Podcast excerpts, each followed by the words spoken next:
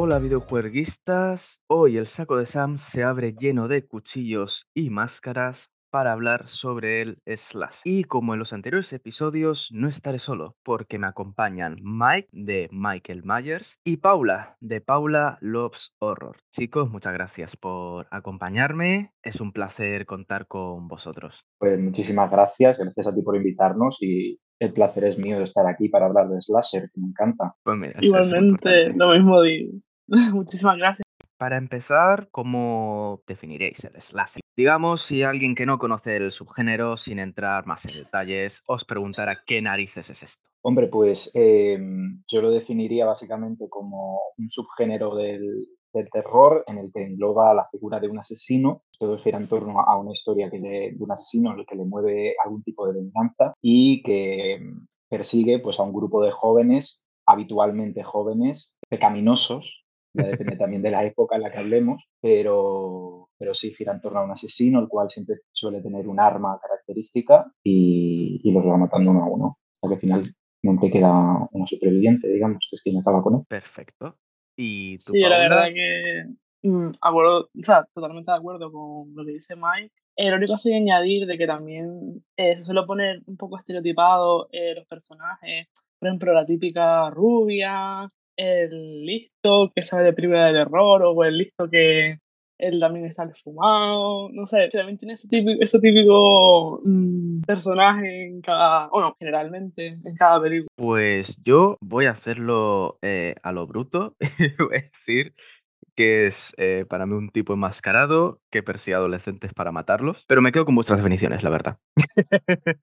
pues eso, si alguien no conoce el subgénero, que tenga claro lo que se va a encontrar. Porque claro, a ver, tendemos el slasher, digamos, con las figuras típicas, los padres del género, como, mm, como pueden ser eh, Ghostface, Michael Myers, Freddy Krueger, Jason Voorhees y demás. Pero claro, tenemos un tipo que mata a una serie de, de personas. Eh, digamos que ahí sigue habiendo ciertas confusiones con el tema del thriller. ¿En qué momento deja de ser slash y se convierte en, novela negra, en, un thriller, en algo más policíaco? Eh, porque claro, tenemos igualmente a un asesino que mata personas. Eh, ¿Qué pensáis en qué radica la, la diferencia para, digamos, trazar un límite eh, reconocible entre el slasher y otro género como puede ser el policíaco?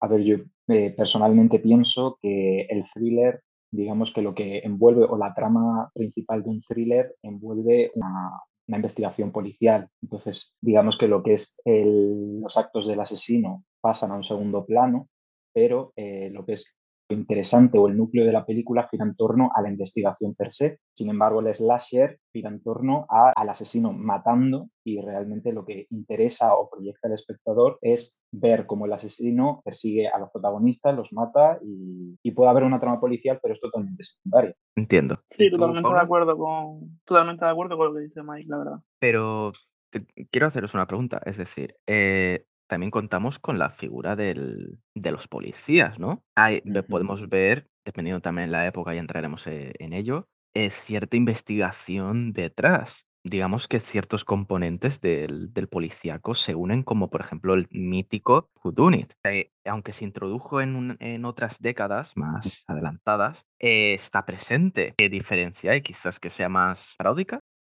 No, no te iba a preguntar que si te refieres paródico el, el- el slasher. Eh, la figura, la figura del policía, como que Ah, es más policía. inútil, o se hace de forma más paródica, o simplemente es, es un elemento más para sacrificar. Sí, yo creo que es, mm, se trata de una manera como más insustancial. Está ahí porque tiene que estar, porque se tiene que resolver o porque siempre tiene que haber una ayuda adulta, digamos, responsable en el, en el entorno para llegar a, a una, a descubrir al asesino y acabar con él. Pero realmente en el slasher no suele ser gracias a los policías que se resuelve. Suele ser gracias pues, al, dentro del grupo de, personajes principales o de las víctimas de aquel personaje que demuestra como tener unas actitudes como más inteligentes o que al final se resume en quien sea la final del, del momento o quien acaba con el asesino. Pero sí, al final como que el policía es como un mero colaborador, pero no recae el peso de la trama en- a sus espaldas. Sí, es más bien yo creo como un personaje secundario y como que cae, cae más el peso personajes principales o típicos adolescentes que más en el policía. Es como o una ayuda o un personaje secundario o un personaje de relleno. Entiendo, porque claro, a ver, estamos hablando del slasher ya como lo conocemos ahora o digamos desde la irrupción de, de, de los padres, Michael Myers y Jason Burgess. Leatherface podemos también meterle en el saco, pero Claro, todo esto tiene, tiene un origen eh, fuera de Estados Unidos, porque recordemos que aunque luego se expandió internacionalmente, el subgénero en sí nació, nació en, en Estados Unidos. Entonces, claro, tenemos una época, podemos definirla como el proto-slasher, que sin incluir las producciones eh, norteamericanas o de habla inglesa, tenemos que ir hasta Italia para encontrar estas raíces y nos encontramos con el giallo, que básicamente el giallo nace, en resumidas cuentas, de unos, de unos eh, fanzines, de unos relatos, creo recordar, que se vendían en los, en los kioscos, que destacan por las portadas eh, amarillas, en definitiva. Eso es en resumidas cuentas. Pero claro, también mezcla el tema policíaco pero lo hace de una forma distinta. ¿Qué tenéis que decir sobre, sobre estos orígenes? ¿Cuál creéis que es, sobre todo, la película o las películas que más han influenciado el nacimiento del slasher antes de hablar de producciones como Pippin Tom o eh, Psicosis? Eh, pues a ver, de, lo que viene siendo en Giallo, Marco, como bien dices, o sea, al final eh, era por la, se caracterizaba por cómics, cuya revista era amarilla, ya viene el nombre, pero lo que introducían era eh, la, presencia de un asesino habitualmente de manera totalmente subjetiva, pero sí que planteaba lo que era el inicio de lo que hoy conocemos slasher, de un asesino que persigue a un grupo de personajes por un objetivo marcado, sea venganza, sea eh, una herencia, como es el caso de Bahía de Sangre, y simplemente hay unos personajes a los que hay que eliminar, paralelamente hay una investigación policial o puede no haberla. Es verdad, sí que es verdad que se extendió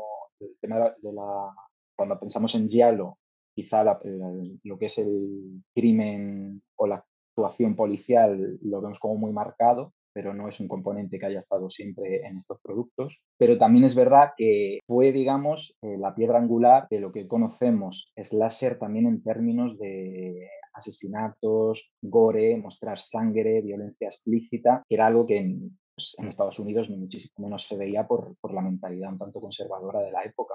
Entonces, sí que sentó las bases de presentarnos un asesino con una motivación mutilando, asesinando personajes y mostrando litros y litros de sangre. Y Paula, sé que tú has visto Suspiria. Eh, bueno, yo debo reconocer que no he visto el remake que hicieron o como quieras llamarlo, pero Mm. me he visto el original. Eh, Dario Argento tiene una gran trayectoria en el giallo. y De hecho, hace poco estrenó una película del subgénero que es Black Gla- eh, Glasses, si no me equivoco. Eh, ¿qué opinas de Suspiria? O sea, ¿por ¿Crees que encajaría en esta definición del slasher? Sí, pero no, o ¿qué, qué opinas de esta, de esta película? Mm, yo creo que sí, pero no. O sea, tiene esos toques de que te pueden recordar a un slasher, pero a la vez como el, tener, el toque este de ser eh, lo que viene siendo como una especie de secta o algo así que tienen ellos y demás.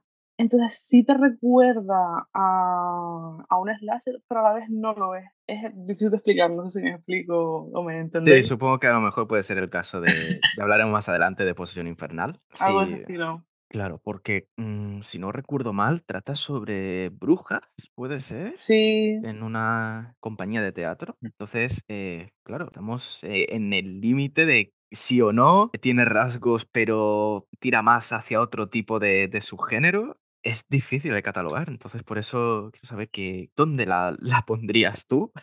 buah. La verdad, yo creo que depende de, la, de lo que piensa la persona. eh, podría catalogarse tanto como con temática así de brujas o incluso como te comentaba de sectas y demás. O incluso de slasher, la verdad que mm, no sabría decirte. Es, es, es difícil, pero bueno, eh, os voy a poner un Sí. poco más en aprietos, ¿vale? Porque las rayas estas, eh, los límites, a veces son difíciles. Entonces, Mike, empiezo contigo con Pippin Tom. Eh, tenemos a un tipo, fotógrafo, nos introduce en el plano subjetivo que luego se reciclaría en otras producciones como Viernes 13, sin ir más lejos, la primera parte, y claro, mata, mata jóvenes. ¿Crees que entraría en esta oleada ya más creciente de, del slasher? Porque entramos en una producción de habla inglesa. ¿Crees que sería un poco los cimientos? Obviamente luego, Paula, también vas a expresar tu opinión, pero para ti me voy a cebar con otra cosa, con otra película. A ver, em, yo creo que sí que más en cierto sentido las bases, los cimientos de lo, de lo, que conocimos luego como slasher, porque nos está presentando eh, la idea o el concepto de un asesino con una motivación eh, que lleva a cabo sus asesinatos y se muestra de manera explícita en pantalla.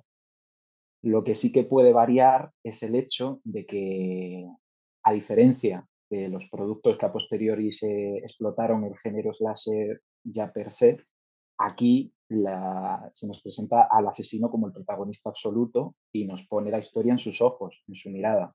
Entonces, eh, simplemente como que tiene eh, ese factor psicológico de meternos en la mente del asesino para saber cómo actúa y el por qué, eh, y a raíz de ahí poder ver, entender, entre comillas, el por qué comete sus crímenes. Pero lo que por lo que luego se conoció o explotó el slasher, dejaba el concepto del asesino o ponía la visión en los ojos de los personajes supervivientes y el asesino era el villano, eh, era el antagonista y era, como un secundario. La historia no giraba en, cuanto a su historia más allá de los antecedentes que lo llevaban a cometer los asesinatos. Claro, porque Pippin Tom, digamos, apuesta más por un enfoque Mm, no psicológico puro, pero sí nos quiere mostrar por qué hace lo que hace el asesino. Em, y nunca mejor dicho, o sea, nos pone en la vista de, un fotógrafo, creo, si nos resulta conocido de, otro, de otra película, que es de las primeras en introducir el plano subjetivo, ¿verdad? Sí, no recuerdo yo, no me atrevería a decir si la primera, pero desde luego yo creo que las primeras. Bueno, pues eh, ya que Mike ha sido mi sujeto de pruebas para Pippin Tom, Paula, te va a tocar pasar por Psicosis, la adaptación cinematográfica a cargo de Alfred Hitchcock de la novela homónima. Claro, eh, muchos mm, creen que Psicosis es realmente la primera película del subgénero slasher. Eh, nos presentan ya unos rasgos que veremos más adelante como más una brutalidad del asesino, pero no sé, también el protagonismo que le dan al asesino, porque, claro, aunque tenemos unos personajes, todos conocemos Psicosis por eh, Norman Bates. Es el nombre, es la, cara de Psicosis. Entonces, Paula, ¿qué tienes que decir sobre, sobre esta película? ¿Crees que se puede considerar la primera? ¿Crees mm, que no, pero tiene una gran base de la que se nutren otras películas? ¿Qué, qué tienes que decir sobre, sobre esta obra de, tan reconocida de la, de la filmografía de Hitchcock? Mm, yo creo, mm, si no es la primera, es mm, una de las primeras o de las que más influencia ha tenido en el género. Eh, yo creo que es de la cual incluso luego dio a pie o inspiró muchísimo a, a, lo que es Halloween, que creo que es la siguiente más influyente así en el género, después de Psicosis, obviamente. Y pues sí, yo creo que totalmente, por así decirlo, un punto inicial en el slasher, en mi opinión. Claro, porque también aquí se repite el plano subjetivo. No sé si lo utilizan en otras escenas, ¿vale? Corregidme si me equivoco. Cuando matan a Janet Leigh, no me acuerdo del nombre, creo que... Marion Crane. Marion, gracias. Cuando mata a Marion, lo utiliza en plano subjetivo. No sé si en el, resto de la película lo llega a volver a utilizar. Me suena que en la escena del eh sótano, pero no estoy, no estoy seguro. Corregidme si me equivoco.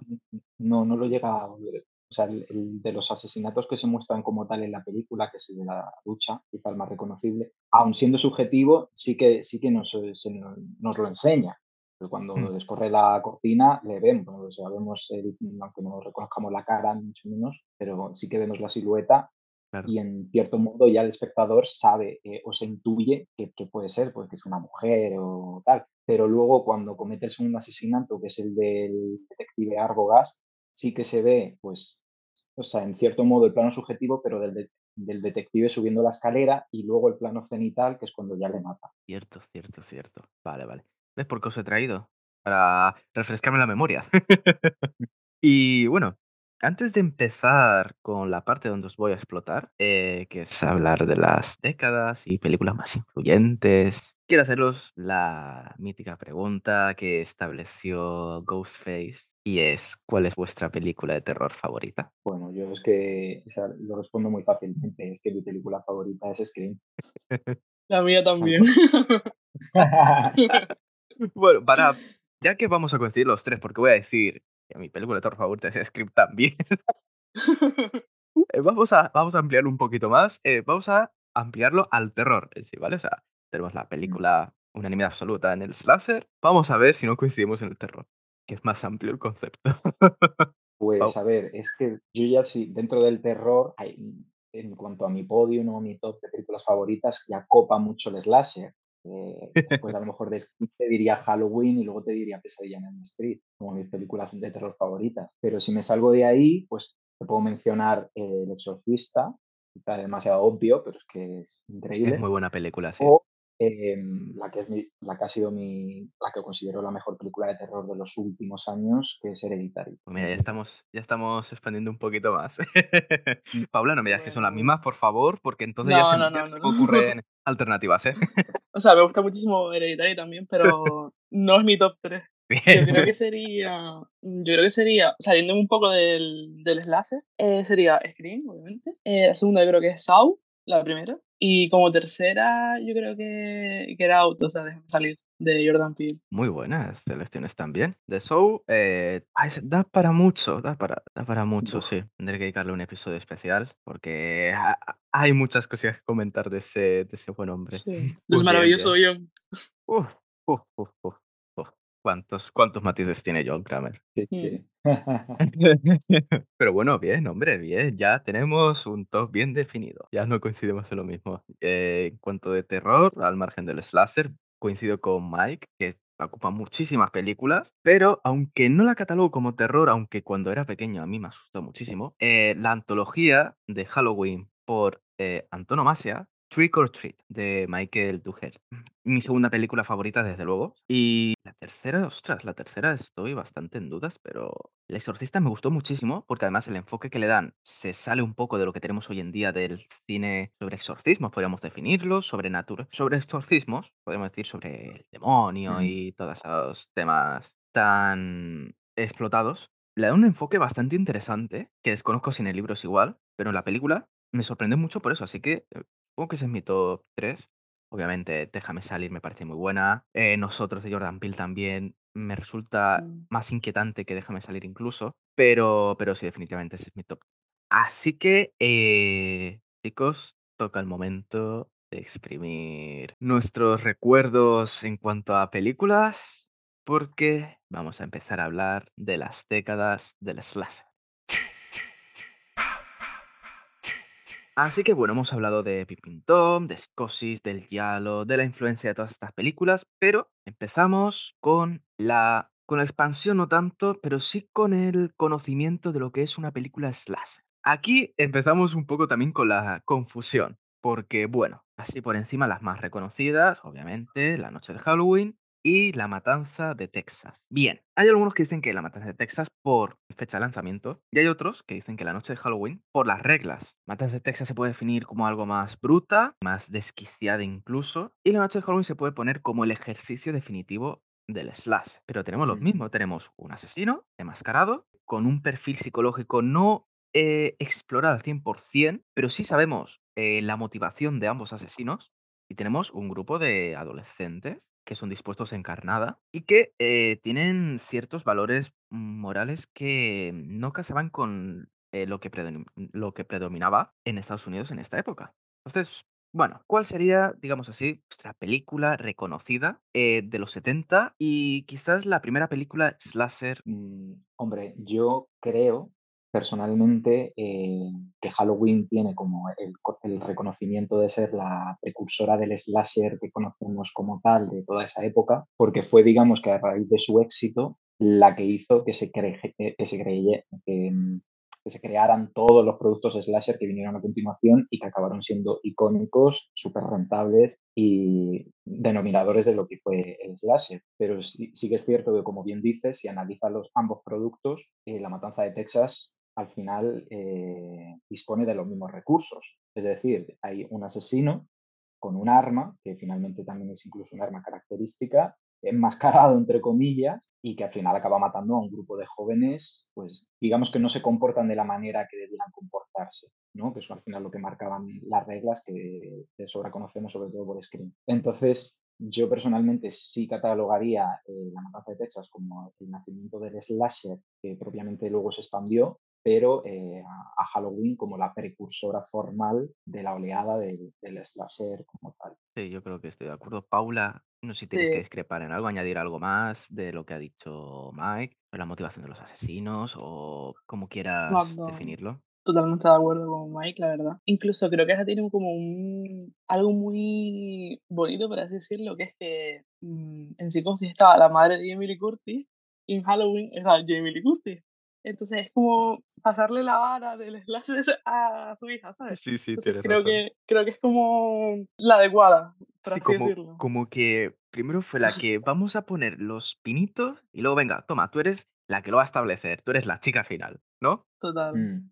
Bueno, pues Paula, te voy a, silenciar un momento para hablar de, eh, de, una película, de un contrincante, de hecho, a La Noche de Halloween y La Matanza de Texas, porque sé que a ti te gustan en especial unas cuantas películas de los 80 y que te puedes explayar bastante bien. Así que, eh, Mike, te voy a poner un poco en un aprieto hablando sobre Black Christmas, Navidades Negras, Navidades Sangrientas, no sé cómo llegó a España. ¿Qué opinas de esta película? ¿Crees que puede rivalizar contra estas? que incluso puede estar un pelín por encima de la noche de Halloween? Porque, no sé, creo que tiene unas reglas bastante parecidas a la noche de Halloween. No sé qué puedes opinar de, esta. Sí, Sí, eh, Navidades Negras, fue como la conocimos aquí en España, Black Christmas. Es una película que fue canadiense, un producto menor porque fue una película con un presupuesto ínfimo y, sí que plantea ciertas eh, reglas, digamos, o situaciones que fueron las que luego definieron el slasher como tal, como el hecho pues, del, de que, del que venimos hablando de un asesino, eh, en este caso en visión subjetiva totalmente, eh, un poco en, términos como también se nos había desarrollado a raíz del, del, del giallo,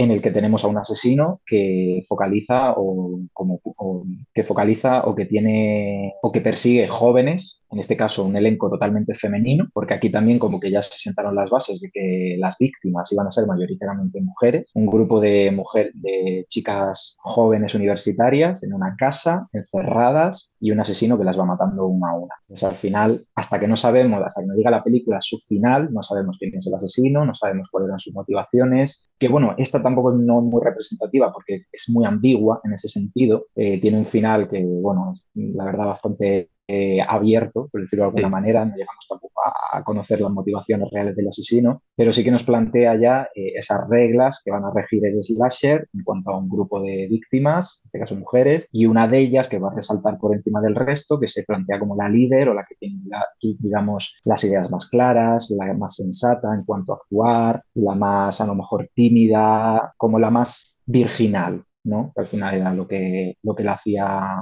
tener esa posición de superviviente. Pero bueno, al final no deja de ser un, no, dejó de ser las bases en concreto que luego Halloween y el resto de películas que explotaron el género se curtieron de ellas. Pero sí, o sea, yo la, yo la catalogaría como una de las películas que marcaron base de, de lo que luego fue el slasher. Sí, porque además es lo que tú dices, lo que es eh, una regla automática de que empezamos a ver en este en esta configuración del slasher es, eres virginal, vives. o sea, eh, ya está, no, no había más. Si te sales un poco de la conducta esta más conservadora, sabes que estaba muerta. O muerto, también mueren chicos, pero el personaje pues estaba condenado a morir. es así. Fundamentalmente ella. Y siempre estaba también el personaje de la típica amiga o rival, digamos que la, que le hace rivalizar a la protagonista, nuestra protagonista, que suele ser pues una tía fuerte, activa sexualmente, con carácter, eh, que siempre suele ser además la que tiene la muerte más eh, sangrienta o más heavy o, ¿sabes?, con la que más se ensañan. Y en este caso, en esta película, eh, era Margot Kidder, la actriz que luego hizo la, hizo Superman. Anda, no fastidies. Mm. no tenía ni idea, fíjate. ¿Tú, Paula, te sonaba de algo? Ya, para nada. No lo sabía, la verdad. Yo es que, claro, lo que me pasa al ver el láser de ciertas décadas es que veo simplemente las caras y digo, bueno, pues estarán todos olvidados después. Claro, claro. Entonces, bueno, te vas cada sorpresa. Y luego otra cosa, por ejemplo, que me gustó mucho de Black Christmas es que también, en cierto sentido, junto a otra película de la época que no es slasher como tal, pero también sirvió muchísimo para algo eh, crear Scream, entre otras, que era la de Llama un extraño o Buena Stranger Calls. Era introducir el concepto de las llamadas, porque aquí en, Black Christmas, el, digamos, lo que desencadena todos todo los acontecimientos fueron las llamadas del propio asesino. Claro, las, las llamadas, eh, es cierto, porque en Black Christmas el tipo acosa a, las jóvenes y creo que con cosas obscenas, incluso eh, gemidos, creo recordar, ¿no? Exacto, eso es. Sí, sí, sí. Son como llamadas perturbadoras, al final eh, súper turbias, con sonidos guturales, eh, sí, muy desagradable. Pues, pues perfecto. Entonces, claro, eh, como tú has dicho, pasa un poco desapercibida porque ser una producción menor y también cine canadiense como que no está muy bien, muy bien expandido, ¿no? Como que se quedaba en su, en su nicho. Pero creo que también se puede hablar de ella como los elementos que luego se replicaron en otras películas, como tú, como tú has dicho, o sin ir más lejos, el plano subjetivo en, en la noche de Halloween, en, la, en el opening. Hay que tenerla también en cuenta. Es decir, tenemos tres películas mm, que podemos definir en La Matanza de Texas, la brutalidad de los asesinatos que luego se buscaba en el slasher, en Navidades Negras, como las reglas que empezaron a configurar eh, slasher, la, la eh, perspectiva del asesino y cómo acosa en definitiva a adolescentes, y la noche de Halloween como el, el, colofón, aunque la noche de Halloween no tiene sangre. Es lo que destaca, no tiene sangre, pero sus muertes son interesantes.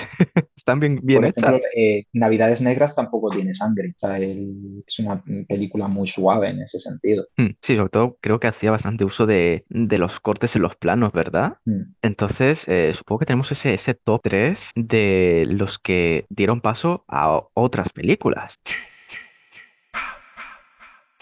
entramos en la década de los 80 y podemos definirla como la explosión total, como eh, supongo que lo podemos comparar ahora como el cine de superhéroes, que sabes que sí o sí te vas a forrar. Mm, claro que el slasher con producciones muy pequeñitas. No había que gastarse ingentes cantidades de, dinero porque con un poquito que aportabas ya te resultaba rentable el producto. Fue como el, lo que demandaba el público. Entonces, claro, pasamos a la parte donde llegamos a otro símbolo del slasher, como es Viernes 13. ¿No, Paula? La primera película no tenemos al villano que luego conocimos como Jason Burgess pero tenemos un plano subjetivo del antagonista. Entonces, claro, ¿qué opinas sobre, primero, la historia de venganza que se vuelve a mantener? Luego, el, asesino escogido porque hasta el final no descubrimos quién es y cómo fue capaz de hilar la película, una saga tan reconocida, pero claro, que partió como una eh, copia descarada y reconocida por el propio director, ¿no? Eh, ¿No es así, Paula? Sí, la verdad que sobre todo el hecho de, de, venderte la película como otra cosa que resultó no sé, que me parece bastante interesante, creo que ha sido como, si no corregirme, en aquella época un buen, una buena estrategia de marketing para vender la película porque te lo vendían como, ah, bueno, te vas a encontrar a un asesino como hemos estado viendo previamente, pero resulta que es una mujer, que es la madre del hijo que murió en el campamento. Entonces, la verdad que me parece en aquella época, bueno, y ahora mm, revolucionario y bastante mm, que no se podía venir, saber venir, así que la verdad que mm, genial. Eh, sí que es verdad que los personajes siguen la misma línea que hemos estado viendo del típico personaje guapera, la rubia, el, sí que es verdad que en, en ese sentido no cambia, pero sí que le ha dado como un pequeño giro a lo que es el tema de el asesino, la figura del asesino. Bien. Claro, porque aquí volvemos a tener eh, los estereotipos que habéis comentado tanto tú como Mike, pero creo que explotados del todo, porque vemos que por la consecuencia de su moralidad cuestionable, un niño que no tiene culpa de nada murió. Creo que también es un mensaje de lo que querían decirle a la, sociedad estadounidense de las consecuencias de vuestros actos, mm, vuestra, vuestra lascivia, porque eran muy, muy intensos en ese sentido. Entonces mm. aquí, digamos, como lo, lo, lo dicen, te dicen, mira, estas son nuestras reglas. Practica sexo y algo malo pasará. Practica sexo, un niño morirá y luego la madre te matará. Y no aprenden, de hecho, de sus actos, porque vuelven a seguir cometiéndolos. Entonces, creo que también es un punto a tener en cuenta porque es, digamos, lo que supuso el... Vamos a tener 40 películas con los mismos protagonistas y un motivo de venganza como, como consecuencia de, vuestros actos, ¿no? Totalmente de acuerdo, la verdad. Y claro, Paula, eh, corrígeme si me equivoco, ¿vale? Eh, es en la segunda donde ya podemos ver a Jason Burgess como mm, ya no el tipo enmascarado, ¿verdad? Tenía el saco en la cabeza. Sí, pero creo que contrasta con el resto de, de Jason, porque creo recordar que era un asesino torpe, era un asesino humano, ¿no? Bastante, bastante normal, ¿no? Ese símbolo indestructible, inmortal que nos presentan en, las otras entregas. Sí, yo creo que de hecho incluso eh, físicamente tú viéndolo, ves como, o sea, te puede dar la imagen a, por ejemplo, Michael Myers, pero como que lo humanizaron un poco más porque, uno, sabemos que Michael Myers es indestructible, pero es como que cogieron esa idea de un, un asesino que imponga, pero que también sea humanizado, por así decirlo. Sí, porque Sí, y al final también es verdad que como tenía la- el altar de su madre, te lo intentaban humanizar en el sentido de pues es un niño eh, indefenso, que se tuvo que defender, que se tuvo que, se tuvo que salir adelante por sí mismo, que se asalvajó por vivir en el, en el bosque, pero no deja de ser eso, un, un niño que sobrevivió que, y que luego buscó venganza por el asesinato de su madre. Pues claro, Jason tenía eh, ciertas deficiencias mentales, ¿verdad? Y malformaciones físicas, creo recordar. Físicas, sí. Sí. Entonces también te da pena porque se metían con él. Y de hecho lo que le Mm. pasó fue por una broma. Bueno, una Sí. broma que Sí. ya verás tú la broma, que no sé dónde, dónde viene la gracia. Pero por, por culpa de unos críos murió alguien inocente que no tenía maldad alguna. Entonces, quieras Mm. que no, empatizas un poco con, con Jason por, por lo que tuvo que, que pasar, incluso la motivación de la madre, podría decirse. Sí, Sí. yo creo que de hecho lo han hecho aposta, obviamente, para que tú empatices con, entre comillas, con el asesino. Y como tú comentabas antes, lo de, ah, no, es que tener sexo es pecado, lo que te estás comentando, tal. Entonces, como, vale, estoy, entre comillas, de parte del asesino, porque estas personas, eh, o sea, los adolescentes, eh, han hecho todo esto, han matado a un niño inocente y encima el niño tenía eh, problemas, ¿sabes? Es como empatizar también con el asesino. Hmm, Que yo creo que puedes empatizar Sí. más con él que con Michael, pienso Sí. yo. Porque Michael en definitiva es malvado. Claro. No hay... A Michael, a Michael además también es que el, el propio doctor Loomis al final te plantea pues eso, que es, una, que es un niño que únicamente, o sea, que tenía los ojos negros y que únicamente veía la maldad a, tra- a través de ellos. Ya desde que es un, bueno, quiero decir, desde que es un niño que comete el primer asesinato hasta que ya es adulto y está ingresado, el propio doctor nos vende la idea de que a lo largo de los años no, ha, no se ha humanizado nada de él. Entonces no deja de ser pues un ser malvado, eh, sin un ápice de humanidad. eh, entonces, ante esas circunstancias es muy difícil empatizar con él. Sin embargo, si te venden la idea de que es un, un niño desvalido, que te, te- te dicen que tenga tendencias psicóticas de ningún tipo, simplemente que es un niño al que le han hecho bullying y Mm. que a causa de ello ha muerto, que encima los eh, campistas o los monitores que debieran estar a cargo de él no se hicieron cargo porque estaban a lo suyo, pues Sí. sí, que te da la idea de, que, de empatizar y de decir, ay, qué pena que ha muerto por las imprudencias de, de los otros. Entonces los otros son los malos y hay que matarlos, bueno, o hay que vengarse de ellos. Sí, exacto, Mm. exacto. Entonces, eh, claro, ya haciendo un repaso general a la saga, Paula, este enfoque de Jason, bueno, la evolución de Jason, ¿crees que le vino bien? ¿Crees que sirvió para poner al tipo de la máscara de hockey como símbolo del, del slasher? ¿O tú habrías tirado más por el Jason de la, de la segunda, sí, pero con la premisa de la, de la primera en cuanto a, a personalidad? Eh, En mi opinión, yo creo que se empezó con un claro mensaje y un mensaje como estábamos comentando ahora, pero sí que es verdad que yo creo que se sobreexplotó demasiado, que le mandaron al espacio, le mandaron a, a Manhattan, le mandaron a, vamos, a todos lados. Entonces, siento que a veces explotó y perdió un poco, por así decirlo, la gracia. Pero vamos, yo creo que los amantes del slasher nos ponen a Jason en Marbella y nos vemos a Jason en Marbella. Ojo, cuidado esa visión, ¿eh? Eso sería muy interesante.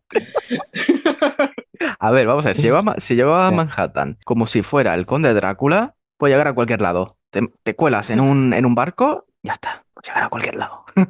Sí. Pero yo creo que eso fue...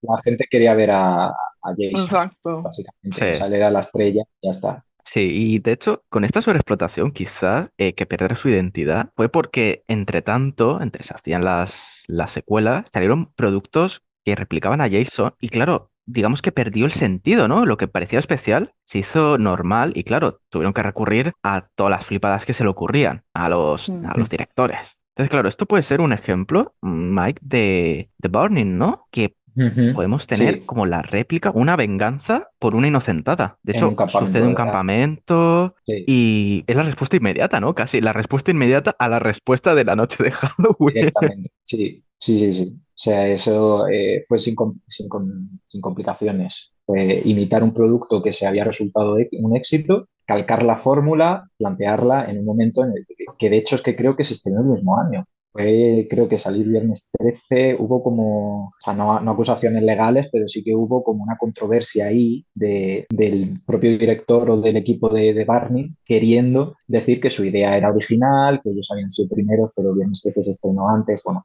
hubo ahí un lío tremendo, entonces está ahí como en un terreno que no se sabe, pero al final no deja de ser eso exactamente la misma fórmula eh, y en el mismo contexto y con mm. los efectos, produciendo la sangre, que era lo que Viernes 13 había hecho para diferenciarse de sus predecesoras, y, y es que no, no marcó nada distinto. Claro, porque Viernes 13 sí que ya recoge eh, la matanza de Texas y lo, lo, eleva un poco con las muertes. Ya nos dice las muertes que quiere ver el público. Ya, mm. digamos, el, eh, eh, los espectadores ya no quieren volver a a las cosas suaves, quieren ya otros estímulos. Entonces, claro, salen un montón de, de, campamentos. Es que películas de campamentos son tantas que si tuviéramos que mencionarlas, daría para dos horas por lo menos, solo hablando de campamentos. Pero claro, de campamentos podemos encontrar eh, la diferencia, chicos, en campamento sangriento. Sleepaway Camp, creo que se llamaba en inglés, ¿verdad? Sí, sí. Entonces, Otra sucesora. Claro, eh, esta película es en un campamento, los críos y demás, pero nos vuelven a mantener en, la, en el interrogante sobre la identidad del asesino. En mi opinión, creo que esta película, si no fuera por el final,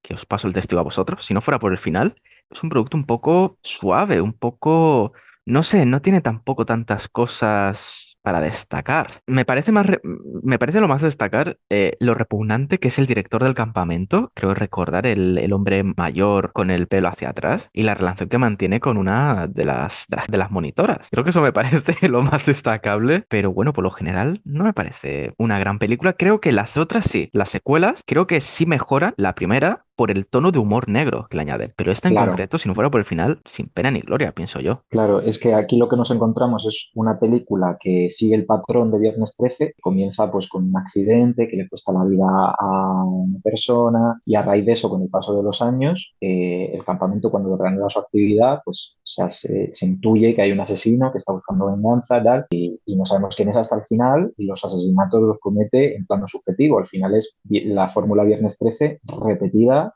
tal cual. Y aquí, pues sí que es verdad que el final fue distintivo con respecto a Viernes 13 y fue muy innovador y muy rompedor para la época. De hecho, hay muchísima gente que considera, o sea, no conoce Campamento Sangriento, tampoco tuvo el éxito comercial que tuvo Viernes 13 ni llegó a, un gran, a una gran recepción, pero sí que todo el mundo la recuerda por el final. Entonces, eso sí que hizo que al final, de cierto modo, tuviera el éxito que le permitiera tener secuelas. Claro, porque Paula, el final, conociéndolo, ¿qué opinas de él? Porque vamos, a mí me un poco eh, inquietado, sobre todo por, el, por la cara de la actriz. Yo creo eh, que, es lo más destacable de la película, la verdad. Y es un poco mm, rompedor, ¿verdad? Sí, sobre todo para aquella época. Claro, no hemos comentado por qué es rompedor, por qué es rompedor, Paula, por qué, qué tuvo tan diferente que estamos ensalzando tanto. Eh, porque la protagonista es trans y pues la verdad que me parece súper, totalmente novedoso. O sea, yo creo que nadie se esperaba que fuese el asesino de una persona transgénero y pues genial. Sí, porque claro, en las secuelas ya tenemos a Angela Baker ya completamente mujer y creo que ahí es cuando mm. explota de verdad.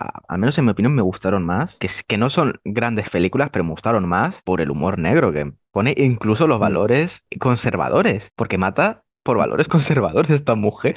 Y encima justifica sus actos en su moralidad. Creo que es una, una propia parodia más descarada, de hecho. Creo que es una parodia bastante descarada de, de, los valores predominantes, sobre todo teniendo la anterior película, comentado Paula, que la prota era transgénero. Y encima, no sé qué edad tendría. Eh, creo que era 13, 14 años, no sé, era... Sí, sí, 13 o creo. Y claro, todo esto es, no lo hemos comentado por la presión que le mete a Angela, porque creo que es, antes de que fuera Angela, era el sobrino de... Claro, se sí, le queda, eran gemelos, trauma. Sí, eran gemelos, eh, chico y chica, y en el accidente eh, moría ella, moría la niña. Entonces, claro, luego el superviviente, el niño, pues la tía, pues eso, quería tener una, quería que fuera niña, quería que fuera niña y a base de su presión, pues eso hizo que, que ella se comportara y tratara como una niña. Claro, es que también decimos del problema de Angela por el tema de que se convierte en una máquina de matar, pero la tía creo que es la que tiene gran responsabilidad por su propio trauma. Es quien configura a la pobre, a la pobre Angela. La verdad es, es curioso y creo que es lo que gana la película. Esto no deja de ser también tratar los valores un poco de la época, de plantear al distinto, al diferente, desde una visión negativa, ¿no? Porque también esto se había planteado, obviamente no, no es ser como tal, pero Investida para matar de Brian De Palma, que creo que, que salió dos años antes que esta peli, o así. Sí que tiene un componente más de thriller, más que slasher, pero, pero también trató el tema de, de, poner la visión y el foco en una asesina trans. Entonces, al final, pues sí que, bueno, eso pasaba con, todos con todos los colectivos o las minorías o lo que no enteraba, en, no se ajustaba dentro de la normatividad enterante de la, de la época, que, que, se veía con ojos negativos o si o era una característica definitoria del asesino o la asesina del momento. Claro, es decir, tiene una doble, doble intencionalidad. Una, primero, romper los, los estereotipos, pero también hay quienes lo verán como un bicho raro, un eh, mira mm. tú, que todos los que sean trans, todos los que sean homosexuales, todos los que estén al margen de, los valores predominantes, son malos, como los que escuchaban mm. rock, metal y demás de la, de la época, son malos, alejados de ellos. y, es, y es una lástima que un mensaje que se quería poner como eh, rompedor de los, de los esquemas también se vea como algo malo. Pueden verlo de forma completamente distinta. Sí, darle al final el, el cariz negativo o el prisma negativo a ojos del público, porque en ningún momento se esperarían sería aceptable que la Final Girl o que la protagonista eh, en concreto fuera la que tuviera alguna de, estas características. Sí, exacto. Bueno, pues hemos comentado eh, Campamento Sangriento, su originalidad, ¿vale?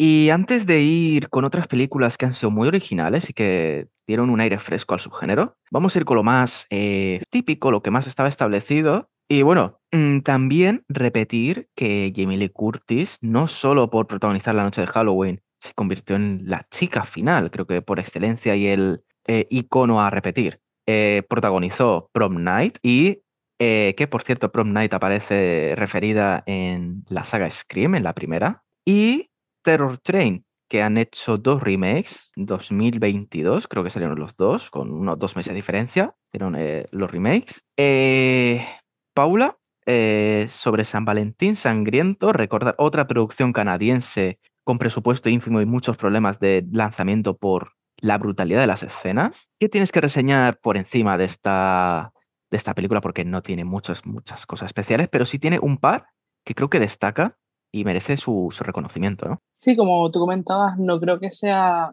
en mi opinión no es una de mis favoritas del, del, subgénero, pero sí que es verdad que la idea de que el asesino venga de una mina, que, mm, como comentabas, sea brutal su muerte y que mande a las víctimas el corazón de otras víctimas en una caja, me parece bastante original y como un pequeño giro a lo que se estaba estableciendo en ese momento. Entonces creo que la verdad que lo que más destacaría es simplemente eso. Sí, la verdad, porque incluso hay una muerte que le saca el ojo y te lo ves como mm. bailando o algo así en la versión sin censura.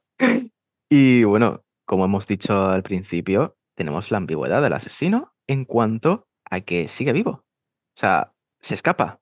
No eh, tenemos mm, un viernes 13 que lo matan, pero lo van a resucitar. Es que aquí el tipo se fuma y no se mm. sabe más de él. Entonces, bueno, esto es lo que hay que rescatar de, de San Valentín Sangriento. Y bueno, hablamos de originalidad, ahora sí. Comentamos que el género se había, digamos, estancado, se repetía lo mismo, se reciclaba, eh, emplazamiento, motivación, venganza, digamos, ya entraban en bucle. Algunas consiguen destacar, como las protagonizadas por Jamie, Lee Curtis o San Valentín Sangriento o la forma de presentar al asesino, muertes y demás, pero era un bucle constante de repetir y repetir y repetir que ya no aportaba nada, estaba estancado. Supongo que esto se rompió con la llegada de un buen hombre llamado Wes Craven con su pesadilla en Elm Street. La sinopsis por encima es un asesino que mata en sueños. Ya está, asesino que mata en sueños. Pero bueno, hay más cosas, así que chicos, por eso os he traído, empezad a decir lo que queráis sobre esta película y sobre esta saga en general.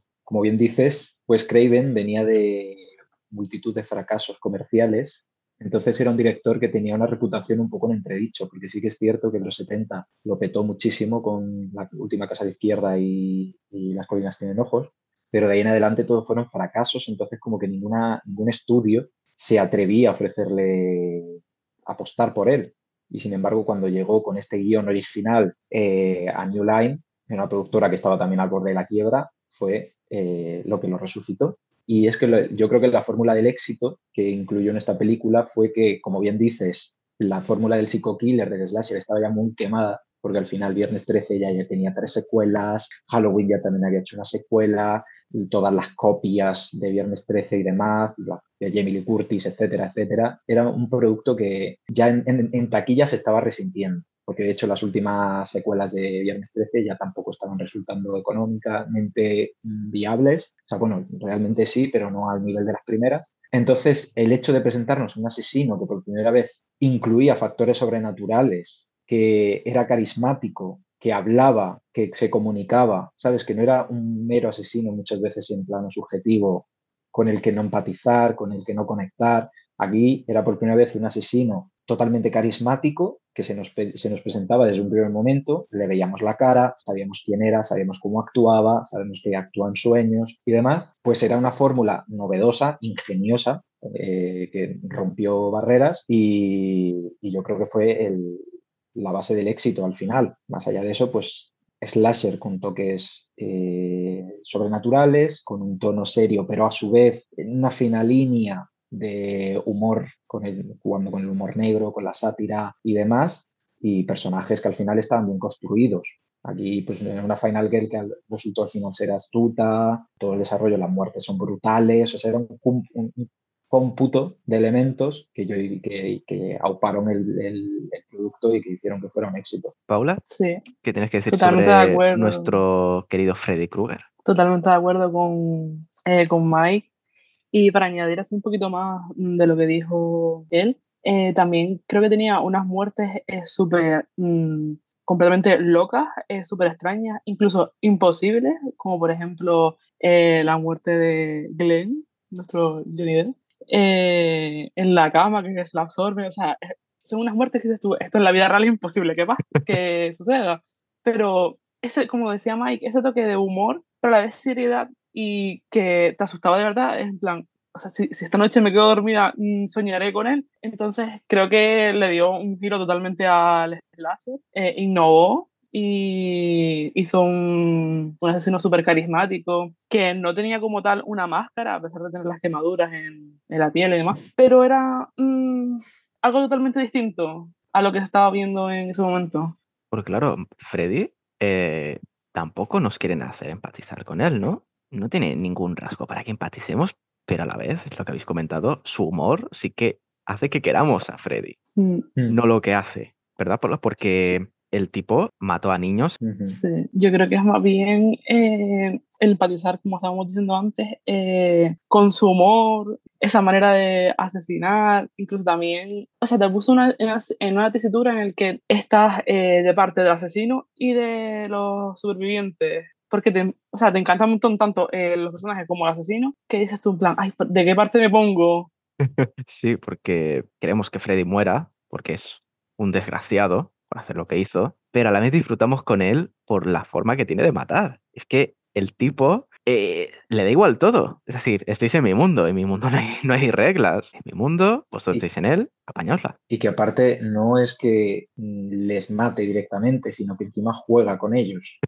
Mm. ¿sabes? O sea, les, les, pone en una tesitura bastante complicada porque al final dentro del sueño pues les pone en situaciones pesadillescas, o sea, eh, la propia víctima eh, es como el juego del ratón y el gato. Mm. Entonces eso unido pues al, al, al, humor o a la picaresca que el propio Freddy tiene, pues hace que te, que te guste cómo, cómo, se desarrolla toda la escena, toda la, la, escena de muerte, de persecución y demás. Y eso son matices que van haciendo que, te guste el personaje. Sí, juega tanto con, con, los personajes como incluso con el espectador mismo, diciendo, ¿Va, ¿lo va a matar? ¿No lo va a matar? Mm, o sea, esa tortura que le da a los personajes hasta finalmente llegar a su muerte. Claro, porque juega, claro, con, con, los, con, los, con las víctimas y esto se, se, acentúa en la segunda y tercera, sobre todo así más cercanas. En la segunda, sobre todo, eh, con tema sutil de homosexualidad del protagonista. Y en la tercera, si no me equivoco, es la de Dream Warriors, Sí. eh, con las aspiraciones de ellos, con lo que, con sus habilidades incluso, porque uno que sabe dibujar, el otro que es paralítico, pero le da la posibilidad de, de caminar, la otra conseguir la, la fama, juega con sus, con sus sueños, ¿no? Es nunca mejor Sí. dicho. Total. Sí, sí.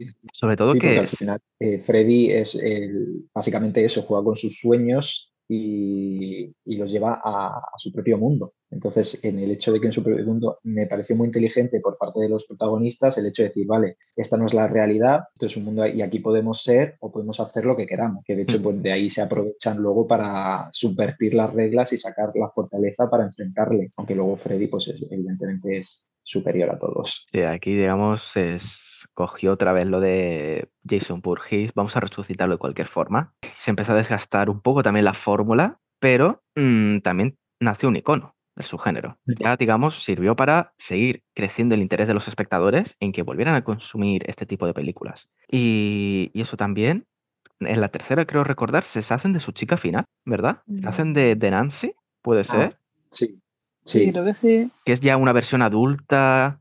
eh, que Sí. trabaja en el hospital, y- ¿verdad? Real, sí. Entonces, claro, Mm. ahí, ahí se cargan a, a su chica. Eh, ¿Qué pasa ahora? ¿Sin el símbolo? Claro, pero ya tenían una sustituta, porque al final en la tercera parte eh, ya tenía su propia Final Girl. Entonces ahí yo creo que el propio personaje de Nancy actuaba un poco en, en el sentido que están actuando ahora todos los legacy characters en estas recuelas que están haciendo, ¿no? Es un personaje de apoyo, secundario, pero es prescindible. Entonces, Exacto. por eso pasó. Pues sí. Y bueno, hablamos de, claro, Freddy Krueger, un asesino sobrenatural que mata en sueños con grandes dosis de humor negro. Pero, Paula, tenemos a un pequeño cabroncete, pelirrojo, que recogió el legado en cierta forma de reírse de sus víctimas y encima es que te lo, te lo sobreexplotan porque es un muñeco. Dices, ¿cómo va a matar un muñeco? Pues, Paula, ilumínanos cómo mata un muñeco. Eh, la verdad que la idea de Chucky también fue otra mm, revolución total en el género, eh, de poner a un asesino en serie que era Charlie Ray poniendo su alma en un muñeco, era como algo súper mm, nunca visto. Y la manera en que, la que tú pensabas, ay, como un muñeco puede matar a las personas, o sea, le das una patada y ¿sabes? el muñeco no, no te puede hacer nada, pero tiene unas, unas ideas tan originales, siempre se sale con la suya, eh, en mi opinión incluso las eh, secuelas que venían después, salvo la tercera, que a mí no me hace mucha gracia, pero mm, Mm. siempre innova, bueno, incluso la tercera innova, que es en un campamento militar, pero al cambiar de de nuestro protagonista, que es Andy, pues como que ya no hace tanta gracia, pero vamos, mm, es de mis asesinos favoritos, la verdad. Y también tiene su humor no tan parecido al de Freddy, pero es un poquito más humor cabrón, eh, más retorcido y más distinto. Y sobre todo también te hace, te perjudica a Chucky, aunque tú lo mates, te va a perjudicar. Porque creo que encierran a Andy, ¿verdad? En un psiquiátrico. Cuando es pequeño pasa algo con Andy, porque dice, asegura lo que ha pasado con, con el muñeco. Y, y lo vemos eh, en las diferentes entregas, ya sea Andy o los otros protagonistas afectados por él. No porque jueguen con su mente, sino porque los demás creen que están locos. Entonces no vamos a darle credibilidad alguna. Mm, Sí, totalmente. que, a ver, a ti te dicen, mata con muñeco. Eh, deja de consumir lo que te han pasado. Total. Incluso juegan también con, eh, claro, ellos acaban con el muñeco, pero como vemos después en las secuelas, eh, mm, se sigue reencarnando en otro muñeco. Entonces siempre tienen como el miedo de, no estoy loco, pero mm, vivo con miedo por si vuelve a aparecer eh, Chucky. Y mira, Ujú. que ese personaje también lo han explotado, ¿eh? Pero bueno, Sí. como nació Sí. siendo mamarracho, se le y también, por cierto, que esto me, de las cosas que me gustan de la saga es su atrevimiento con la sexualidad, incluso con las identidades eh, sexuales. No sé si recordaréis, corregidme si me equivoco, en la, la semilla de Chucky, sin ir más lejos, Mm. con eh, Gren, Glen- Mm. Gren Glenda, perdón, Gren Glenda, con esa confusión del hijo de, de Tiffany Chucky. ¿Cómo creéis que afrontaron esto?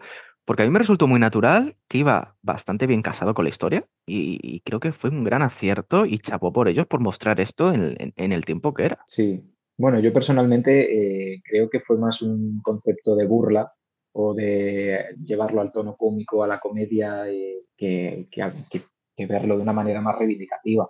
Sí que es Mm. cierto que al final el personaje era como más, sí que estaba confundido, que lo- el padre quería una cosa, la madre quería otra cosa y era como en plan de, bueno, pues es una elección y de hecho es que no me acuerdo bien porque ya hace mucho que la vi, pero al final el muñeco como que se decantaba por una identidad o no sé, era como que jugaban para hacerlo de una, de- de una manera cómica o y, no sé, y para reírse también en parte. ¿Tú qué opinas, Paula? ¿Crees que lo hicieron como para reírse o tenía otra intencionalidad? Yo creo que en esa época se lo hicieron para reírse, pero han sabido bien eh, cómo enfocarlo con la serie, que ya hablaremos ya de ella, pero creo que la han sabido enfocar y sabido manejar en plan, vale, este es el mensaje que quiero dar en realidad, a pesar de que en esa época, por las circunstancias de la época en sí, eh, no podíamos dar ese mensaje o no, no era lo adecuado, por así decirlo. Pues fíjate, yo creo que a través de la comedia se dejan un par de mensajes reivindicativos, como es que Chucky, al final, eh, en principio receloso, porque no entendía lo que le pasaba a, su hijo, al final termina aceptándolo. Termina por aceptarlo también porque Tiffany le dice que, que, que más le da. Entonces tenemos a. Chucky como es capaz de ser lo que es, pero de, de aceptar la identidad de su hijo. Entonces, eso creo es un buen mensaje. Claro, la saga está revestida en humor, es así. Pero no creo que lo hagan como, que lo hicieran como para, mm, en tono despectivo, fíjate. Esto porque. Don Mancini es, es homosexual y es como poner a Cliff Barker que se burlara de, de eso mismo, en forma despectiva. Es decir, no Mm. lo van a hacer porque, narices, hay personas que no aceptan eso y obviamente no te hace gracia que, que te sigan mirando, te sigan mirando mal. Entonces no se van a reír de, de- de ellos mismos porque bastante tienen con aguantar a, a los imbéciles que, que no lo comprenden. Entonces creo que es un buen mensaje que si quitas la capa de humor, lo hacen de forma natural. No te lo meten por, por inclusión forzada. Creo que está bien hilado. Creo que no pierde el, el, el mensaje que es narices, unos asesinos. No, no se van a centrar en lo que le pasa al, al hijo. Sigue todo igual, pero con el componente de la, de la identidad sexual. Y creo que, sobre todo, hacerlo en esta época, bastante meritorio, pienso yo. Y, Sí. y eso, luego, claro, en la serie, que por cierto, aprovecho para decir que hablaremos de la serie, de todos los remakes y otras tantas películas que nos ha dado desde los 2000 hasta entonces, en otro episodio, porque hay mucho, mucho que hablar. Entonces, eh, luego, claro, esto lo acrecentan en la serie y también me parece un acierto porque no se desprende tampoco del humor que la, que, que la caracteriza pienso yo. Entonces, bueno, al margen de, de esto, creo que Saki también es otro icono. Quizá no se piense tanto en él porque es como ridículo, ¿no? Es como un muñeco asesino, en serio. No es como ver a, a Michael, a Jason, los grandotes inmortales que, que solo con Ujú. estar ahí presentes te intimidan, porque lo que ha dicho Paula, una patada y te desprendes del muñeco. Otra cosa que el muñeco es muy cabroncete, Sí. pero bueno. Exacto. Pero sí, que es Entonces, verdad, claro. sí que es verdad que al final al muñeco le dan como esa, esa fuerza o esa presencia, hacerle ver, eh, en cierto modo, también como imponente, Sí, ¿sabes? O sea, lo que no juegan, lo que juega a su favor Chucky es que nadie va a estar pendiente de un muñeco. Tú eh, te enseñas el cuchillo, vuelves a estar eh, en tu forma de muñeco y dices, mira lo que me ha hecho. Y yo, ¿pero qué ha hecho si está quieto? Se van todos, te mata. Mm, Es que nadie te Mm. va a creer. Tú dices, veo a un hombre mascarado que se dirige hacia mí y van a, van a por ti. Y de hecho la policía se va a presentar. Con Chucky es que juega eso, es que no sabes cuándo te va a atacar, lo que va a hacer, cómo se la va a ingeniar y, y no sé, me parece bastante carismático, la verdad. Sí. muy carismático. Bueno, pues hemos terminado con la década de los 80, pero antes una pequeña mención que no la hemos nombrado, no la hemos catalogado, porque, no sé si Mike y Paula coinciden como yo, es difícil de catalogar, que es eh, Posesión Infernal. Tiene reglas del slasher, pero creo que se tira más hacia lo sobrenatural, no tanto a las reglas conocidas.